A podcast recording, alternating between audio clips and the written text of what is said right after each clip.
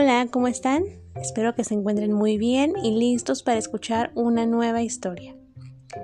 El cuento de hoy se llama Las princesas también se tiran pedos. Y pues es un cuento que vamos a utilizar para una actividad de nuestro día naranja, que como recordarás lo realizamos cada 25 del mes.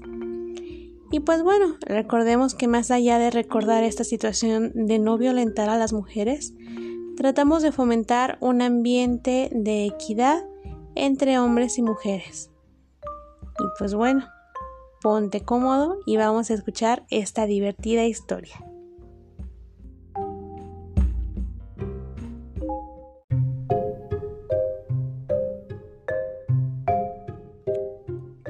Las princesas también se tiran pedos. Al regresar de la escuela, Laura llamó a su padre y le preguntó Oye papá, ¿las princesas también se tiran pedos? ¿Y por qué quieres saber eso? le preguntó su padre curioso. Es que en la escuela dicen cosas. Pero antes de contarte qué ha pasado, quiero que respondas a mi pregunta, por favor. Pues creo que sí, que las princesas también se tiran pedos le respondió su padre con toda la delicadeza del mundo. No puede ser. Papá, la discusión que hemos tenido en la escuela ha sido por eso. Marcelo nos ha dicho a las niñas que Cenicienta se echaba muchos pedos. Todas le hemos dicho que eso no es posible, que ninguna princesa del mundo se tira pedos. Pero ahora creo que Marcelo podría tener razón. Papá, ¿Tú cómo sabes que las princesas se echan pedos? El padre, a quien le gustaban mucho los libros y las buenas historias, como a su hija, se levantó, se dirigió a la biblioteca, miró a Laura y le hizo un gesto con el dedo sobre sus labios. Le decía que debían permanecer en silencio. Tras unos minutos de búsqueda, el padre encontró un libro que, por su aspecto, debía tener más de 200 años. ¿Qué es eso, papá? El padre puso cara de misterio. Se acercó con su hija al escritorio, cerró la puerta de la biblioteca y le dijo en un susurro, Este es el libro secreto de las princesas el libro secreto de las princesas. ¿Y qué cuenta ese libro, papá? Pues todos los secretos de las princesas más famosas del mundo. Incluso hay un capítulo titulado Problemas gastrointestinales y flatulencias de las princesas más encantadoras del mundo. ¿Problemas gastrointestinales y flatulencias de las princesas más encantadoras del mundo? ¿Qué quiere decir eso, papá?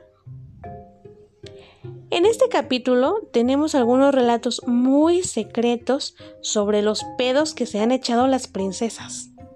¿Por quién quieres que empecemos? Por Cenicienta, papá, por Cenicienta.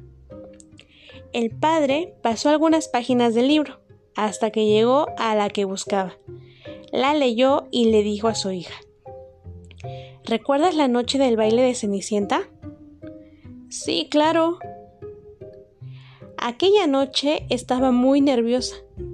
Antes de ir al baile se había comido dos barras de chocolate que la madrastra tenía escondidas en la despensa. A la hora del baile, el príncipe apretó muy fuerte la cintura de Cenicienta. Ella no lo pudo soportar y soltó un buen pedo, justo en el mismo momento en que el reloj daba las campanadas de medianoche. ¡Ay, caramba, papá! ¿Eso quiere decir que el príncipe no lo notó? No, hija. ¿Y Blancanieves? El padre pasó algunas páginas, las hojeó y luego dijo: La comida que cocinaban los enanos era muy pesada. Les gustaba el tocino, la cola hervida, los quesos de todo tipo, los pasteles de albaricoque, en fin. Blancanieves ya estaba un poco harta de toda aquella comida llena de colesterol. Cuando la madrastra le dio la manzana envenenada, ni siquiera llegó a probarla. soltó un gas tan pestilente que resultó ser tóxico, tóxico y por eso se desmayó. ¿Y por eso los enanos la pusieron en una urna de cristal para que nadie notara el mal olor? Así es, hija. ¿Y cómo pudo el príncipe acercarse tanto a darle un beso?